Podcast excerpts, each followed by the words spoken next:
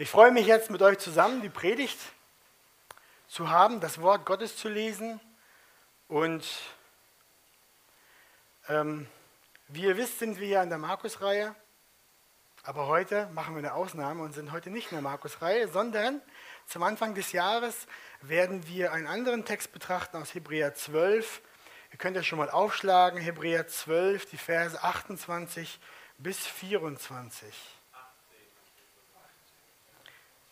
Also rückwärts lesen hat Timo mir gesagt, ist keine gute Idee. Du hast recht, 18 ist richtig. Gott sei Dank habe ich eine richtige Bibel, da ist es richtig drin. 18, genau. Ja. Bis 24. Gut. Dann, äh, wer die Kraft hat, steht doch gerne auf und wir lesen zusammen Ihr könnt auch den Bibeltext hinter mir sehen, Hebräer 12.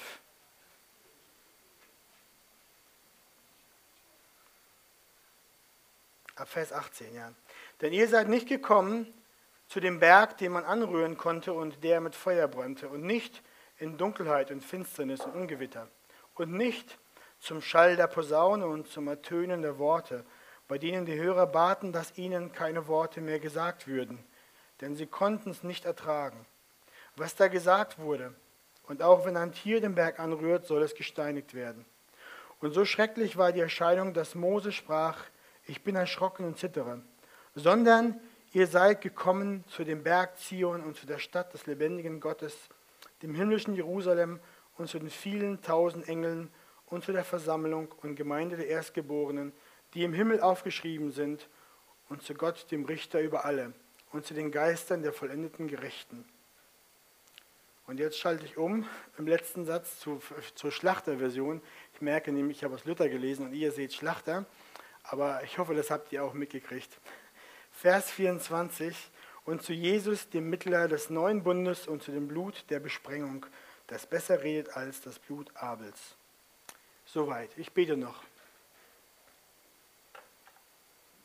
Ja, lieber Vater, sprich du zu uns heute und äh, sprich du in unsere Herzen hinein, hilf du uns zu verstehen, was du zu uns redest und den Wert der Gemeinde, deiner Braut und warum wir uns versammeln.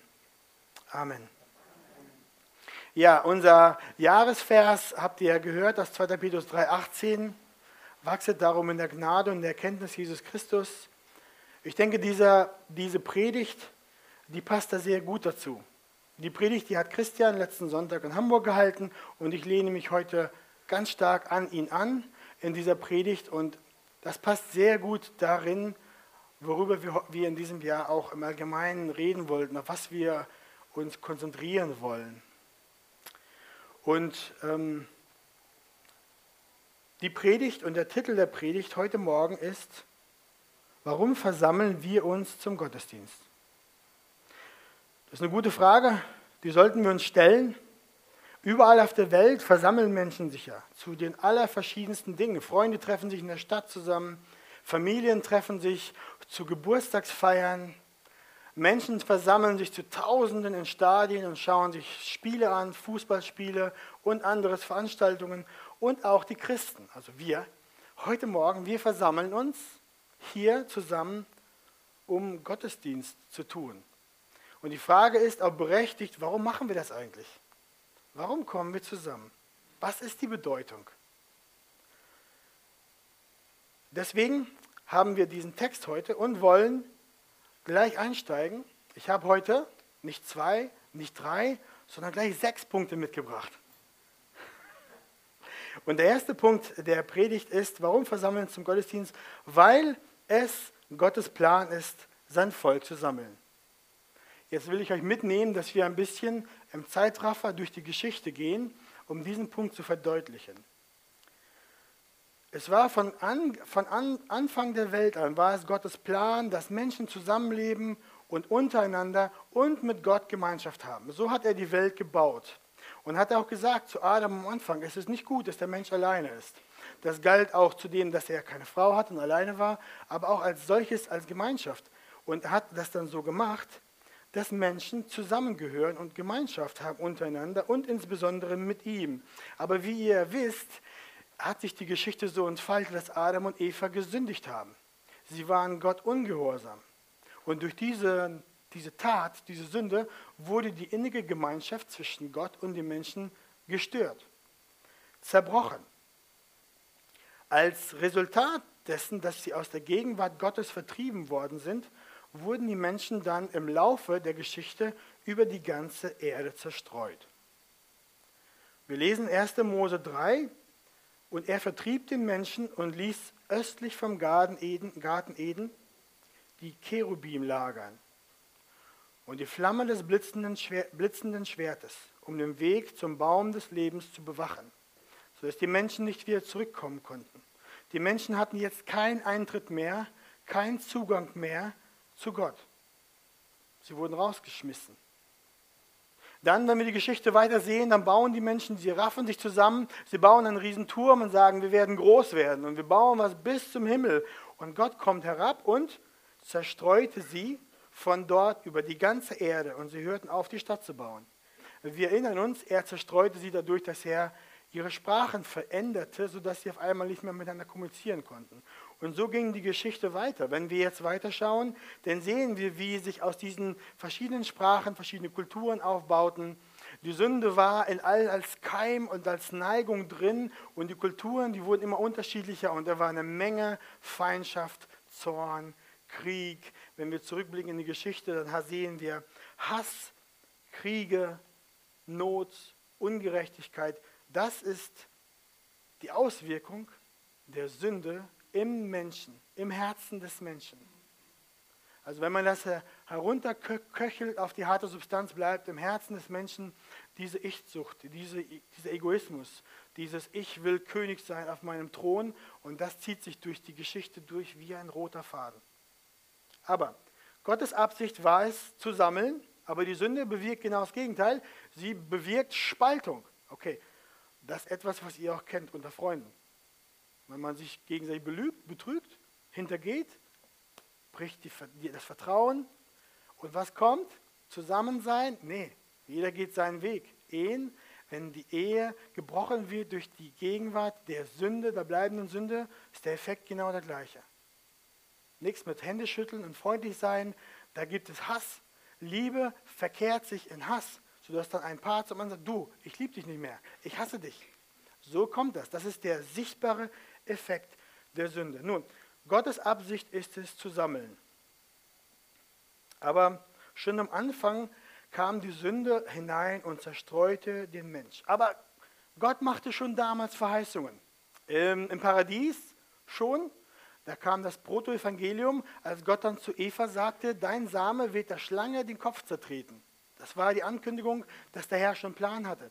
Später kam Abraham und zu Abraham sagte er, ich habe dich zum Vater vieler Völker gemacht und ich will dich sehr, sehr fruchtbar machen und will dich zu Völkern machen.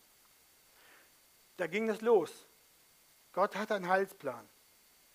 Diese Verheißung begann sich dann peu à peu zu erfüllen, als Gott Israel von der Sklaverei aus Ägypten rausholte und sie dann zum Berg Sinai in dem südlichen Spitzel dieser Halbinsel Ägyptens versammelte.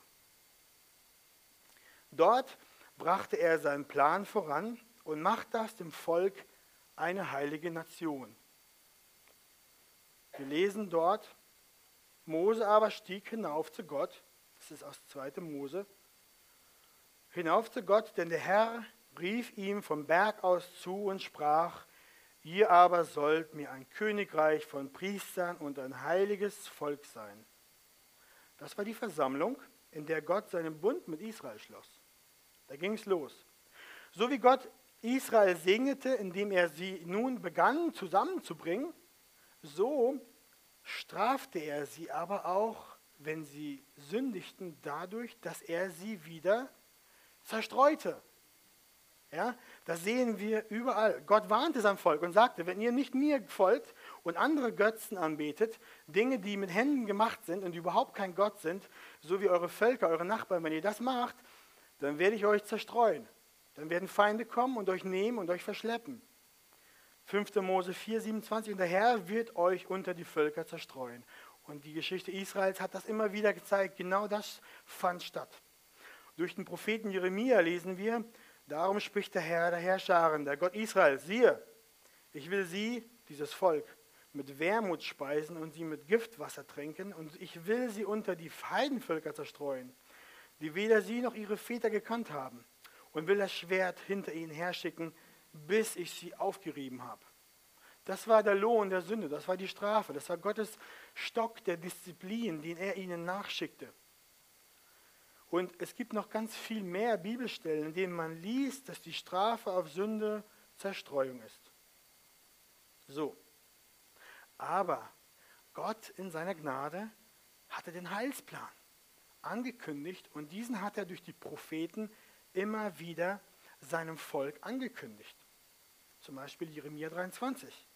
Und ich selbst werde den Überrest meiner Schafe sammeln, also die, die er vorher zerstreut hat, werde ich sammeln aus allen Ländern, wohin ich sie versprengt habe. Und ich werde sie wieder zu ihren Weideplätzen bringen, dass sie fruchtbar sein und sich mehren sollen. Dann in Hosea 2. Und doch, wie die Zahl der Kinder Israels werden wie der Sand am Meer. Erst werden sie wenige, aber sie sollen werden wie das Sand am Meer, den man nicht messen noch zählen kann. Und es soll geschehen an dem Ort, wo, sie, wo zu ihnen gesagt wurde, ihr seid nicht mein Volk, da sollen sie Söhne des lebendigen Gottes genannt werden. Dann werden die Söhne Judas und die Söhne Israels sich einmütig versammeln. Merkt ihr die Sprache, die dahinter ist? Und es gibt noch ganz, ganz viele solche Stellen im Alten Testament, wo man genau dieses immer sieht. Sünde, Zerstreuung. Gnade Gottes, Vergebung, sammeln, zusammenkommen. So, das waren die Prophetien bezüglich den Sammlungsabsichten Gottes im Alten Testament. Und dann kam Jesus. Das kennt ihr ja. Jesus erfüllte diese Sammlungsabsicht Gottes noch im allerhöchsten Maße. Jesus sagte es selbst, wenn wir Johannes 11 lesen, da sagt Jesus, dort lesen wir, schreibt, schreibt Johannes über Jesus, denn Jesus sollte für das Volk sterben und nicht für das Volk allein, sondern auch um die zerstreuten Kinder Gottes in eins zusammenzubringen. Und zu Petrus sagte er an einer anderen Stelle, du bist Petrus und auf diesen Felsen will ich meine Gemeinde Gemeinde ist ein anderes Wort für Versammlung. Auf diesen Felsen will ich meine Versammlung bauen und die Pforten des Totenreichs sollen sie nicht überwältigen. Matthäus 16, 18. So. Die Mission Jesu war es, die zerstreuten Schafe Israels zu sammeln, ihr guter Hirte zu sein, sie zu retten, sie zu führen, sie als Gottes Herde zu ernähren und zu beschützen. Und darüber hinaus bestand Jesu Absicht, gemäß den alttestamentlichen Verheißungen von Jeremia und Jesaja und Hosea und wie sie alle heißen, aus den Nationen, nicht nur aus dem Volk Israel, aus den Nationen eine große Versammlung zusammenzubringen. Ein neues Volk Gottes. Jesus sagt selbst im Johannes Kapitel, äh, Evangelium Kapitel 10, und ich habe noch andere Schafe, die nicht aus dieser Schafhürde sind. Auch diese muss ich führen und sie werden meine Stimme hören und es wird eine Herde und ein Hirte sein. Eine Herde und ein Hirte. So, hört mal, diese Herde sind wir. Da gehören wir dazu. Wir sind heute Morgen hier in Stade 2020 das Ergebnis der gnädigen Hand und Leitung seines gnädigen Sammelns sind wir. In dieses große Bild der Heilsgeschichte sind wir eingewoben. Wir sind nicht ein eingetragener Verein irgendwo, der sich um irgendein gemeinsames Thema versammelt, sondern wir gehören zur Familie Gottes. Wir gehören zu diesem gesammelten Volk aus allen Nationen. Unsere Gottesdienste hier Sonntagmorgens in diesen kleinen Räumlichkeiten sind ein Zeichen des großen Handelns Gottes, nämlich die Wiederherstellung seines Volkes. Ja, das ist nichts Kleines. Das ist etwas überwältigend Großes. Und wir sollten es auch als solches betrachten und daran glauben. Ja, das heißt, wir versammeln uns heute Morgen nicht primär darum, weil es schön gemütlich ist und weil man hier Freunde sieht und Familie sieht und man schön beim Kaffee schnacken kann nachher. Ja, wir, wir treffen uns nicht hier, um irgendwie, weil wir das gleiche Hobby haben oder so, weil wir es einfach total cool finden, die Bibel zu hören oder sowas. Ja, ja, aber wisst ihr was? Es geht darum, dass wir gerufene, gerettete Kinder Gottes sind. Die kommen und sie sehnen nach Gemeinschaft mit Gott hungern und dürsten nach dem Wort Gottes, was nicht, nicht irgendwie ein Märchen ist, sondern Wort Gottes. Wo gibt es denn sowas sonst noch? Also, warum feiern wir Gottesdienst? Punkt 1 einleitend war, weil es Gottes Plan ist, sein Volk zu sammeln und weil wir dazugehören. So, zweiter Punkt, warum feiern wir Gottesdienst? Weil wir in Gottes Gegenwart als Festversammlung treten. Okay, ich werde das erklären. Ähm, das ist kein selbsterklärender Punkt, aber jetzt steigen wir ein in den Text, den wir gerade gelesen haben aus Hebräer 12. Und wenn ihr den Text noch vor Augen habt, dann wird in diesem Abschnitt, schreibt der Hebräer, der Autor des Hebräerbriefes, über zwei Berge. Und der erste Berg in Vers 18, denn ihr seid nicht zu dem Berg gekommen, den man anrühren konnte, und zu dem glühenden Feuer noch zu dem Dunkel, der Finsternis und dem Gewittersturm. Und der zweite Berg ist, sondern ihr seid gekommen zu dem Berg Zion und zu der Stadt des lebendigen Gottes, dem himmlischen Jerusalem. Der erste Berg ist der Berg Sinai und der zweite Berg ist der Berg Zion. So, auf Sinai gab Gott dem Volk Israel das Gesetz.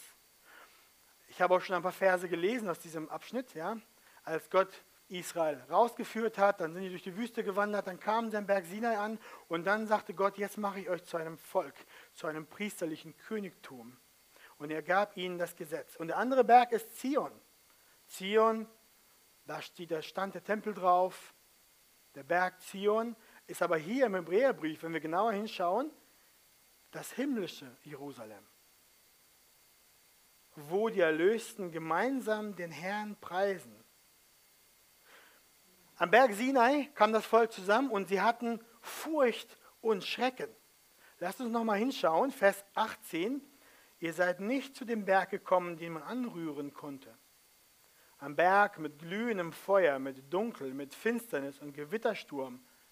Hier, hier erinnert der Schreiber des Hebräerbriefes zurück an 2. Mose, als, als diese Geschichte beschrieben wurde. Und ich will die, mal kurz zusammenfassen, damit wir uns erinnern, wie es war, als das Volk Israel am Berg Sinai war.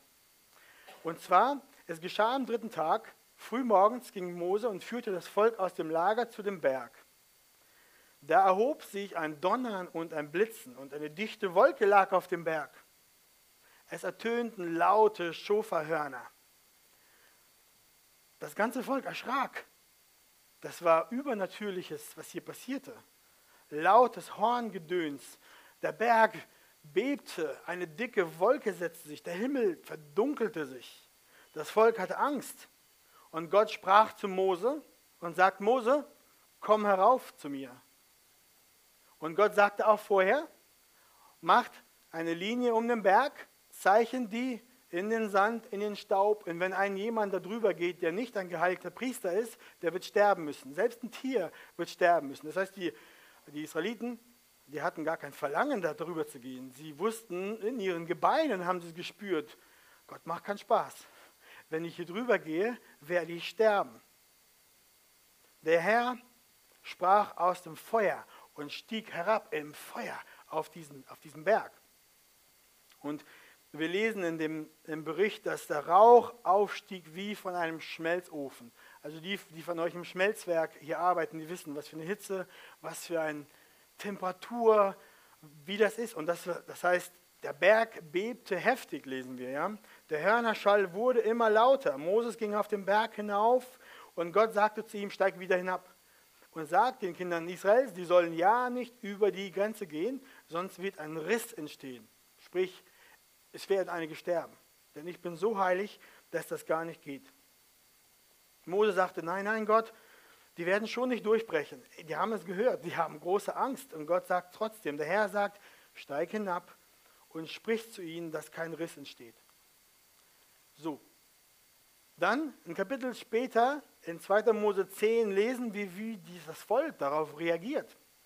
Und das ganze Volk nahm das Donnern und die Flammen wahr und den Schall der Schoferhörner und den rauchenden Berg.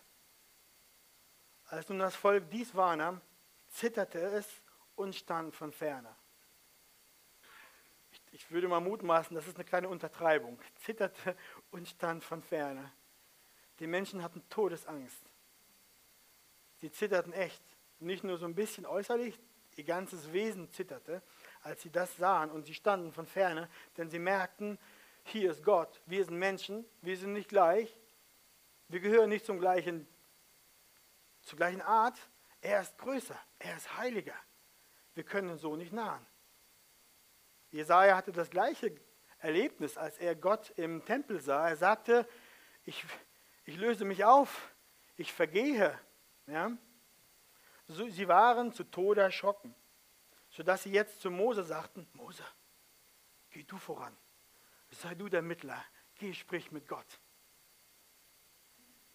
Die Heiligkeit Gottes war so spürbar, dass die Menschen furchterfüllt waren und zu Rechten so.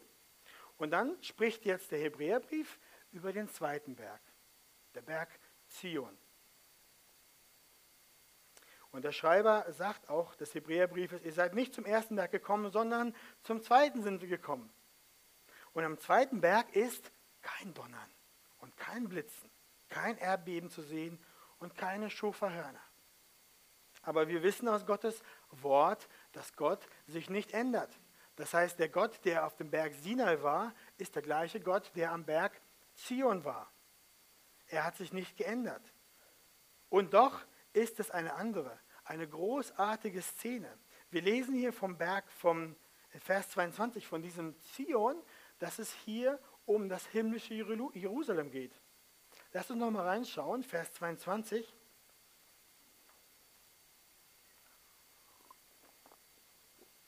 sondern ihr seid gekommen zu dem Berg Zion und zu der Stadt des lebendigen Gottes, dem himmlischen Jerusalem und zu Zehntausenden von Engeln, zu der Festversammlung und zu der Gemeinde der Erstgeborenen, die im Himmel angeschrieben sind, und zu Gott, dem Richter über alle, und zu den Geistern der vollendeten Gerechten, und zu Jesus, dem Mittler des neuen Bundes, und zu dem Blut der Besprengung, das Besseres redet als das Blut Abels Habt ihr es gemerkt? Es gibt eine Festversammlung in diesem neuen himmlischen Jerusalem. Und wer nimmt an dieser Festversammlung teil? Was sagt der Text? Zehntausende Engel, die Gemeinde der Erstgeborenen, das sind die Gläubigen in Christus. Gott, der Richter über alle, Jesus, der Mittler des neuen Bundes.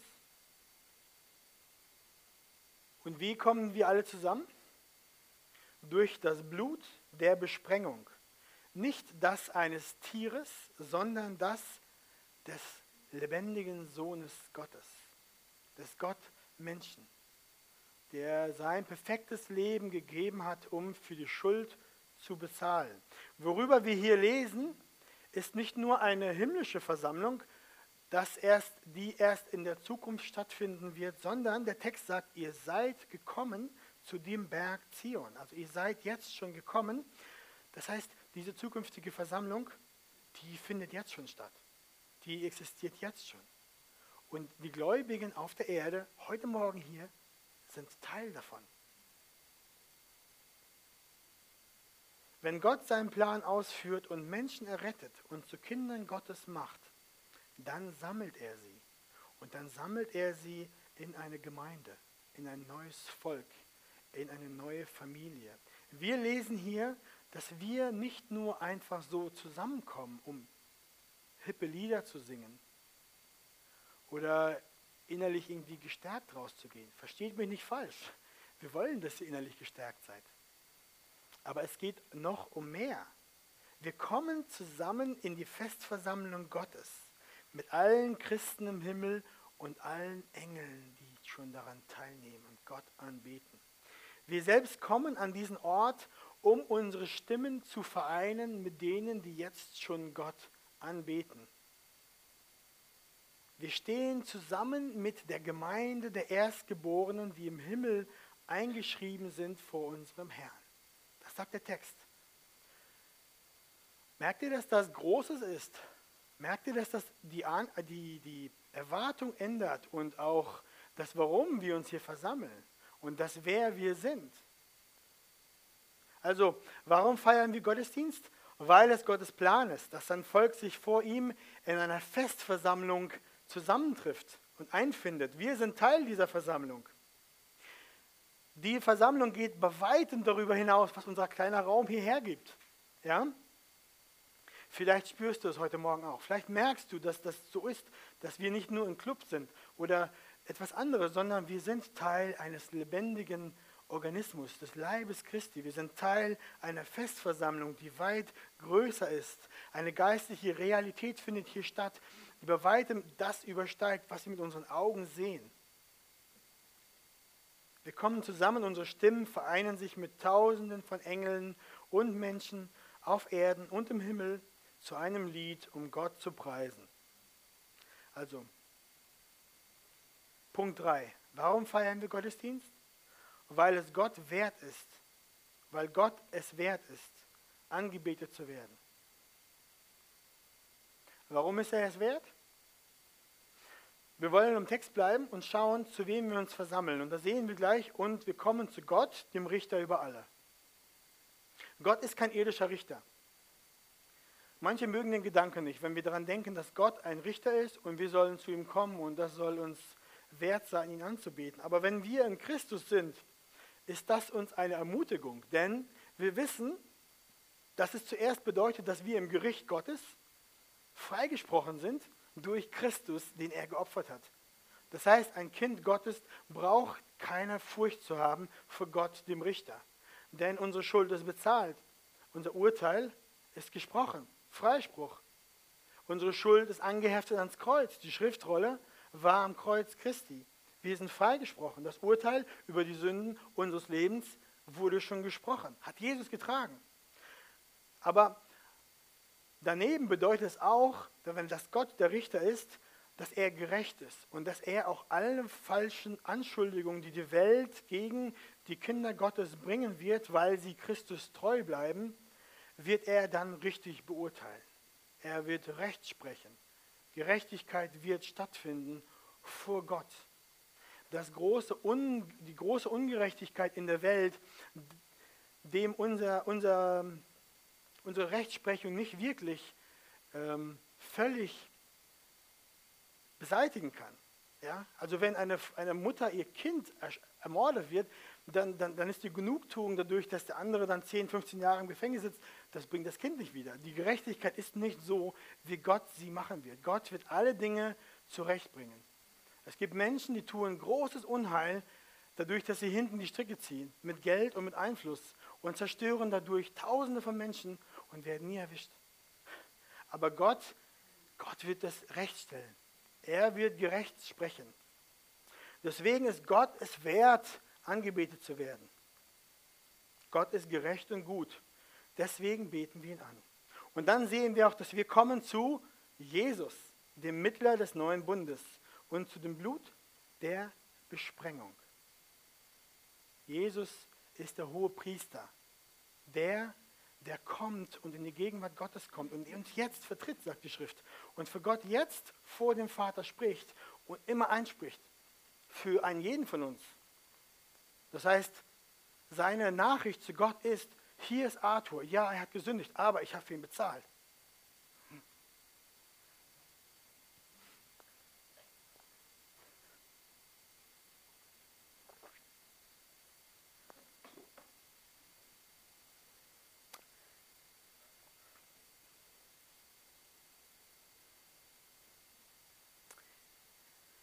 Deswegen schreibt auch der Psalmist im 147. Psalm, richtig passend, schaut mal, lobt den Herrn, denn er ist gut. Unserem Gott zu Lob singen, es ist lieblich. Es gebührt ihm Lobgesang. Der Psalmist, der minzt hier keine Worte, sondern er sagt ganz klipp und klar, es gebührt Gott, dass wir ihn anbeten. Es gebührt ihm all unser Dank und unser Lob. Es ist angemessen, es ist passend, es ist das Richtige. Es ist genau das, was unser Herz, unser neugeborenes Herz tun soll, anbeten. Deswegen sagte ich am Anfang, wir kommen, um anzubeten. Gott hat uns so gebaut, wir sind Anbeter, wir sind immer Anbeter. Entweder wir beten Gott an oder wir beten was anderes an. Uns selbst, unsere Hobbys und meine Frau, Kinder, Karriere, egal was. Aber daran wird sich das immer scheiden. Entweder wir beten Gott an oder etwas anderes. So, die Gemeinde soll sich regelmäßig zum Gottesdienst treffen, weil es einfach angemessen ist, zu kommen und Gott anzubeten, Gott zu loben. Und diese Überzeugung, ihr Lieben, die kommt nicht von äh, einer Kirche, von mir, von einem Pastorenrat oder einem Ältestenrat. Ich glaube fest daran, dass sie selbst von Gott stammt. Wir sehen es in den Psalmen und in vielen anderen Schriften. Es ist angemessen zu kommen und Gott zu loben, ihn anzubeten. Er ruft auf, seine Gemeinde zu kommen und ihn anzubeten und im Lob zu bleiben. Und ihn anzubeten ist mehr als ein Gebot. Es ist weit, weit mehr als ein Gebot. Es ist auch mehr als eine Aufforderung. Es ist mehr als ein Befehl. Es ist nicht nur ein Motto, kommt und betet mich an, sondern es geht tiefer. Denn die Anbetung Gottes ist im Wesen grundauf angemessen. Das ist die richtige Handlung. Es entspricht seinem Wesen. Es, spricht, es entspricht dem, der Gott ist. Er ist es wert, vom Menschen angebetet zu werden. John Piper schreibt in seinem Buch Auslegung als Anbetung, die Anbetung entwickelt ihre Schönheit nicht erst, weil sie ein Gebot ist. Die Anbetung birgt bereits Schönheit in sich und deshalb sollen wir Gott anbeten, weil die Anbetung in vollkommenem Einklang damit steht, wer Gott ist und wozu er die Menschen geschaffen hat. Also, warum versammeln wir uns zum Gottesdienst? Weil es Gottes Plan ist, ein Volk zu sammeln. Weil wir in Gottes Gegenwart als Festversammlung kommen.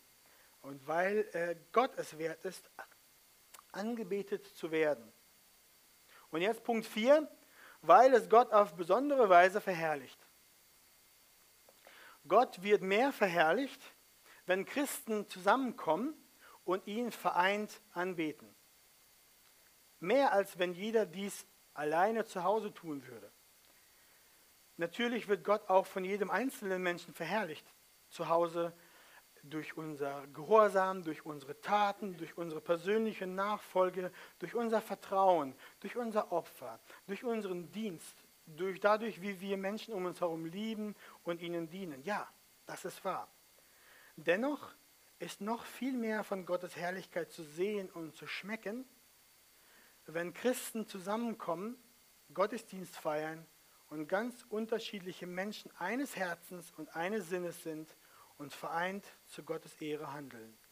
Das auch aus dem Buch von Piper. Also was ist das Besondere an der gemeinsamen Anbetung Gottes, die wir tun, wenn wir zusammenkommen? Wenn die Gemeinde Gottes zusammenkommt, um ihn anzubeten, dann wird seine Herrlichkeit auf besondere Art und Weise sichtbar. Ja? Überlegt mal, die Einheit von Menschen unterschiedlichster Herkunft, Bildung, Rasse, ethischen Hintergründen, verschiedenster Charaktere, Temperamente. Diese Menschen bringen Gott zusammen. Und sie sitzen zusammen in Einheit und beten ihn an. Und über die Gemeinde Gottes ist gesagt, an der Liebe zueinander wird die Welt euch erkennen. Das heißt, diese Menschen kommen zusammen und die haben Liebe untereinander. Das hat kein Verein der Welt geschafft. Kein Handballclub, kein HSV, keine Wohltätigkeitsorganisation schafft es, die unüberbrückbaren Unterschiede in der menschlichen Kultur und Veranlagung zu überbrücken. Aber in der Gemeinde werden Menschen genau von diesen verschiedenen Hintergründen kommen zusammen. Wir werden eins. Unabhängig von ihren Geschmäckern, von ihren Erwartungen, von ihrem Musikstil, ihren Wünschen, ihren Prioritäten, ihren Abneigungen, ihren Vorlieben, all das ist egal. Sie kommen zusammen. Deswegen sage ich immer gerne, die Gemeinde Christi ist gleichen Blutes. Wir sind das Blut des Christi. In uns fließt das gleiche Blut in den Adern. Das ist total Wurst, welche Farbe unsere Haut hat und wie lockig oder nicht unsere Haare sind oder ob wir überhaupt Haare haben. Das ist alles egal. Wir sind Kinder Gottes. Wir sind Bruder und Schwester. Ob jung oder alt. Deswegen, wenn Menschen unterschiedlichsten Sinnes zusammenkommen und ein Herz werden, ja, dann wird Gottes, Gottes Herrlichkeit sichtbar. In der Gemeinde wird Gottes Wirken sichtbar. Unglaubliches findet statt in der, im Leib Christi, worüber die Welt nur den Kopf schütteln würde. Ja? Menschen kommen zusammen und sind versöhnt, die normalerweise unversöhnlich sind. Wo Hass normalerweise zwischendrin sein sollte, geschieht Liebe, geschieht Vergebung. Das unglaubliche Wunder des Kreuzes Christi ist sichtbar hier in der Gemeinde. Also, warum versammeln wir uns? Weil es auf ganz besondere Weise Gott verherrlicht. Und dann Punkt 5. Wir versammeln uns zum Gottesdienst, weil das Neue Testament die Gemeinde in bestimmten Bildern beschreibt. Und in Bildern, die genau das genau das bewirken und genau das beschreiben.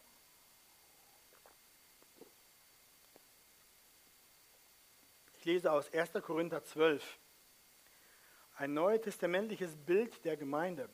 Denn wir sind ja alle durch einen Geist in einen Leib hineingetauft. Ob wir Juden sind oder Griechen, Knechte oder Freie, wir sind alle gedrängt worden zu einem Geist. Die Juden oder Griechen, das waren die Begriffe der damaligen Zeit für den größten Unterschied. Die Juden, die aßen nicht mit Griechen und mit Heiden. Die gingen nicht zu ihnen nach Hause und haben sie nicht besucht. Die gingen Kilometer Umwege, nur damit sie nicht durch Samarien gehen müssen, weil sie dann unrein sind und dann viele verschiedene religiöse Dinge machen müssen, um da irgendwie wieder sauber zu werden. Knechte oder Freie, die saßen auf unterschiedlichen Bänken in irgendwelchen Sportveranstaltungen die wurden auch anders behandelt. Ja? Das heißt, das sind die Begriffe für die größten Unterschiede. Und der Gemeinde Gottes ist genau das. Du kannst die Reichsten haben, die zusammen mit den Ärmsten zusammen sitzen. Aber ah, noch viel mehr, die sogar ihren Reichtum geben, damit der Arme nicht mehr so arm ist und was zu essen hat. Das bewirkt, die, das bewirkt das Evangelium. Und hier sehen wir, dass wir in einen Leib zusammengefügt sind. Ein Leib ist ein, eine Einheit der aus verschiedenen Teilen besteht. Und wir sehen hier die zweifache Betonung des Bildes des Leibes für die Gemeinde. Zum einen sind wir untereinander Glieder und zum anderen sagt die Schrift, dass Christus das Haupt ist. Er ist der Kopf dieses Leibes. Das heißt, der Leib Christi wird zusammengefügt aus den verschiedensten Menschen. Und ihr kennt auch das Bild des, des, des Baus, des lebendigen Tempels, wo lebendige Steine eingefügt werden. Die lebendigen Steine seid ihr. Das sind so, so eine Anja und eine Gertraud und eine Yvonne und Sören.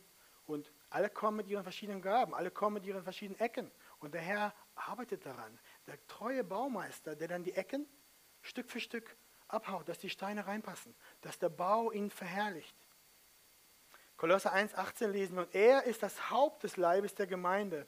Er, der der Anfang ist, der Erstgeborene aus den Toten, damit er in allem der Erste sei. Also mit anderen Worten zusammenfassen unsere gemeinsame Identität, also unsere gemeinsame Identität als Gemeinde kommt aus Jesus Christus, unserem Haupt, der in allem der Erste ist. Die Gemeinde ist der Leib Christi. Das habt ihr oft gehört, dieses Bild. Und das bedeutet, dass das Leben der Gemeinde davon abhängig ist, dass Christen vor allem vorrangig Christus groß machen.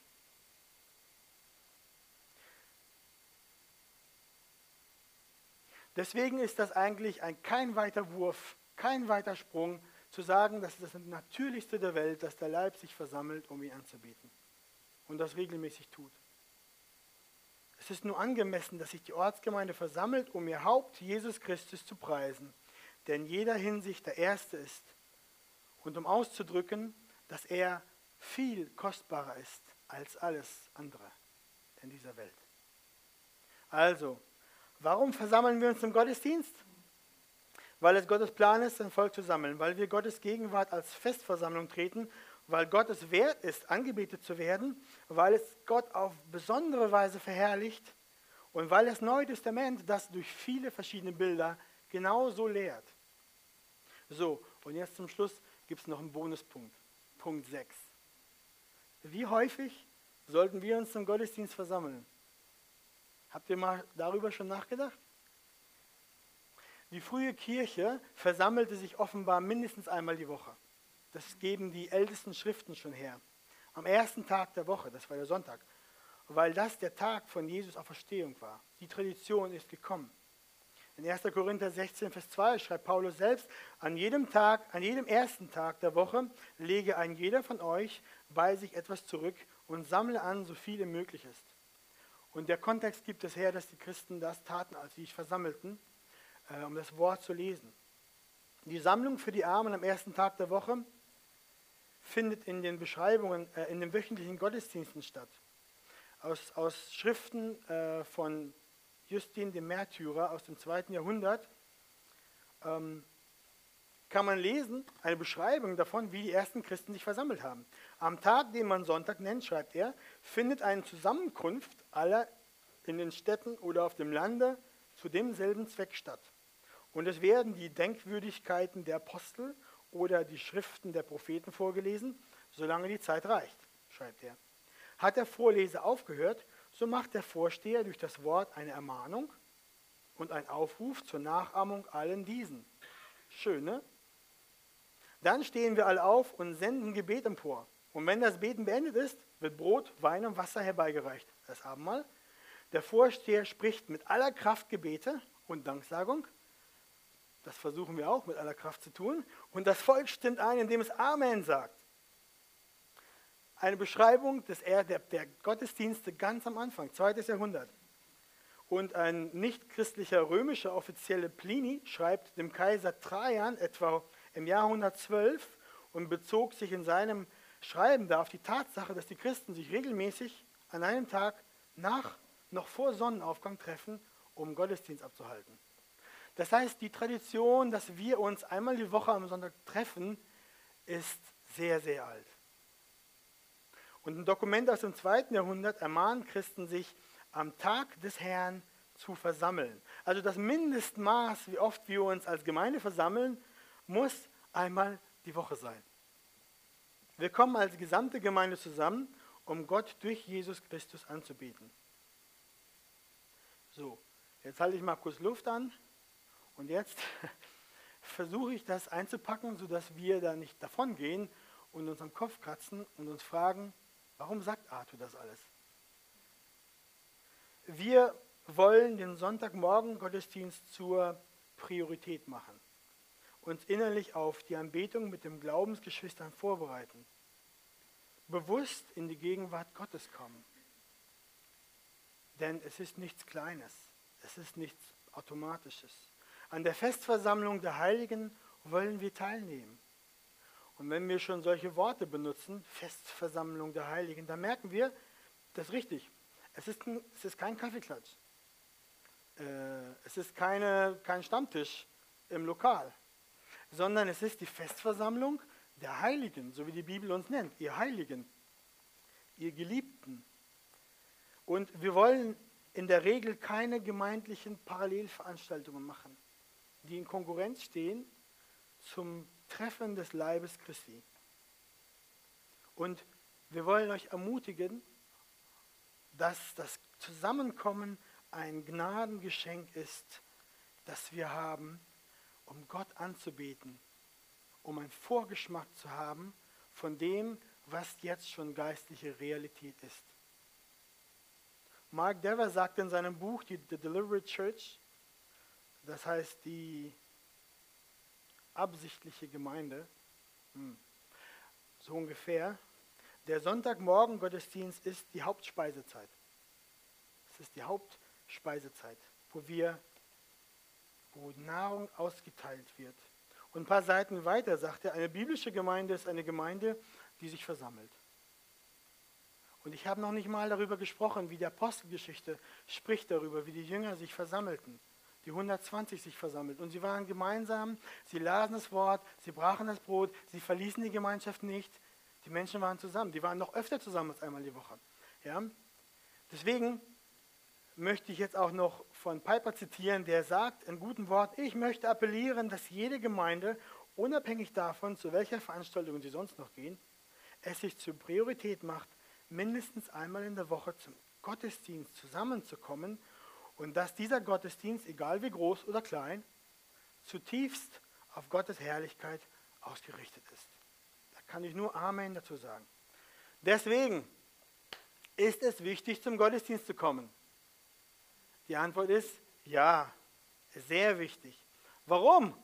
Weil es ein Gesetz ist? Nein, weil mein Herz sich danach sehnt, meinen Retter und Schöpfer anzubeten, ihm Lob und Ehre zu bringen, weil ich den, der mich zum Tod geliebt hat, mehr kennenlernen will und ich von ihm hören will.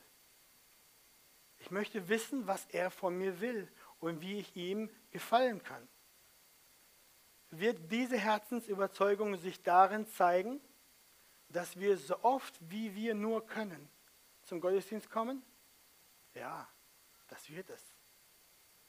Deswegen möchte ich euch heute Morgen ermutigen, lasst uns dafür bekannt sein, dass es nur wirklich triftige Gründe sind, große Schwierigkeiten und sonstige Hindernisse, der Größe eines Hauses oder Wahls, dass nur solche großen Dinge uns davon abhalten, dass wir nicht zum Gottesdienst kommen, um sein Wort zu hören und ihn anzubeten. Lasst uns nicht dafür bekannt sein, dass ein kleiner Regenschauer oder eine steife Brise vor dem Hauseingang meines, meines Hauses genug ist, dass ich die Tür wieder zuschlage und sage, nee, ist mir zu kalt, ich bleibe heute da, daheim.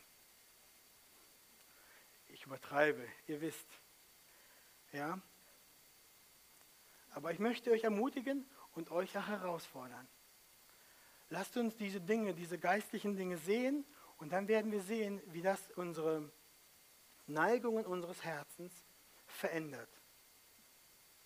Zum Schluss noch, wie wachsen wir in der Gnade und Erkenntnis unseres Herrn und Retters Jesus Christus? Indem wir regelmäßig zur Hauptspeisezeit kommen, um von ihm zu hören. Amen.